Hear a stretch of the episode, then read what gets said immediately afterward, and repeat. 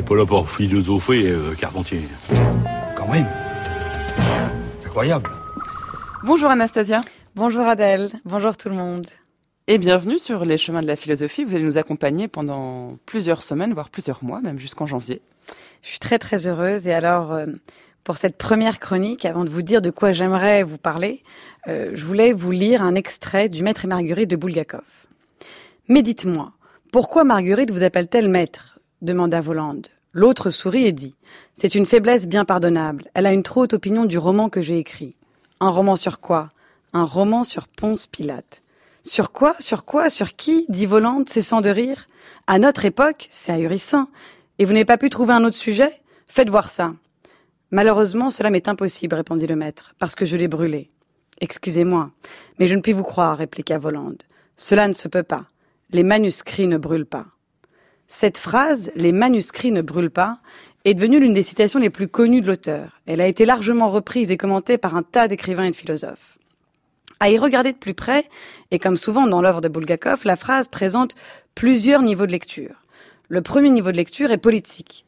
Il renvoie à la censure qui régnait alors en URSS. Dire les manuscrits ne brûlent pas est une manière de dire que le refus de publier des œuvres, leur saisie systématique, les autodafés, rien ne peut empêcher les œuvres d'exister, car rien ne peut empêcher la liberté de conscience des hommes, même dans un régime totalitaire. Le deuxième niveau de lecture est évidemment lié au premier, mais il est beaucoup plus métaphysique. Dire les manuscrits ne brûlent pas, c'est dire que même si les œuvres disparaissent, la mémoire collective s'en empare elles sont répétées et transmises par la parole et constituent une sorte de répertoire vivant et immatériel de l'humanité. J'entends ce que vous dites, Anastasia, mais alors où voulez-vous en venir? Eh bien voilà. Vous avez dû, comme moi, découvrir il y a quelques jours les images absolument terrifiantes du musée national de Rio de Janeiro ravagé par les flammes. Le 2 septembre, vers 19h30, un incendie phénoménal s'est déclenché dans l'un des plus anciens musées du Brésil, emportant sur son passage les quelques 20 millions d'objets qu'il abritait. Squelettes de dinosaures, momies égyptiennes, éclats de météorites, masques mortuaires, bijoux, costumes et j'en passe. Depuis une semaine, le Brésil est en deuil et le monde entier pleure la disparition de ces pièces irremplaçables comme tout le monde, je suis allée voir cette vidéo, qui donne l'impression d'une préfiguration de la fin du monde, et qu'on assimile d'ailleurs tout de suite à l'incendie de la bibliothèque d'Alexandrie, dans les premiers siècles de notre ère. En regardant ces images, cette citation de Bulgakov m'est tout de suite venue à l'esprit. Bien sûr, l'événement est terrible, mais, et je me le suis répété plusieurs fois pour essayer de me convaincre, les manuscrits, les œuvres ne brûlent pas. Elles font partie de notre panthéon.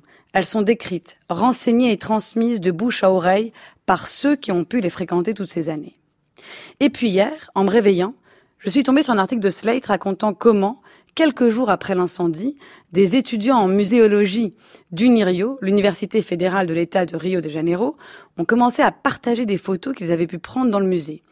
Ils ont ensuite même décidé de lancer un immense appel sur les réseaux sociaux afin que toutes les personnes qui avaient pu photographier les œuvres maintenant disparues les envoient afin d'en garder une preuve numérique. Quelle initiative? Bah, Bien sûr, c'est magnifique. Les étudiants racontent que rapidement d'ailleurs, ils ont commencé à recevoir des milliers de photos, vidéos du monde entier. En découvrant ça, je me suis dit que je ne serais plus jamais en colère contre les touristes qui passent leur temps à prendre des photos dans les musées au lieu de regarder les œuvres. Enfin, plus jamais, on verra. Mais pendant un temps au moins. Surtout, ce que je me suis dit, c'est que les temps ont bien changé. La mémoire immatérielle des œuvres a laissé place à la mémoire virtuelle.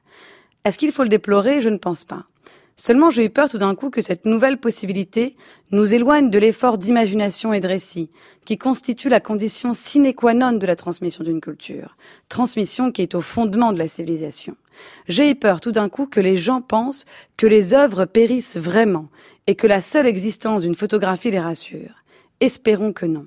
Voilà un troisième niveau de lecture que Bulgakov, dans son génie, a dû anticiper. Merci Anastasia Colosimo. On mettra en ligne sur le site du journal de la philo peut-être les, liens justement qui renvoient vers, euh, vers ces images. Votre chronique en tout cas est à réécouter sur le site du journal de la philo.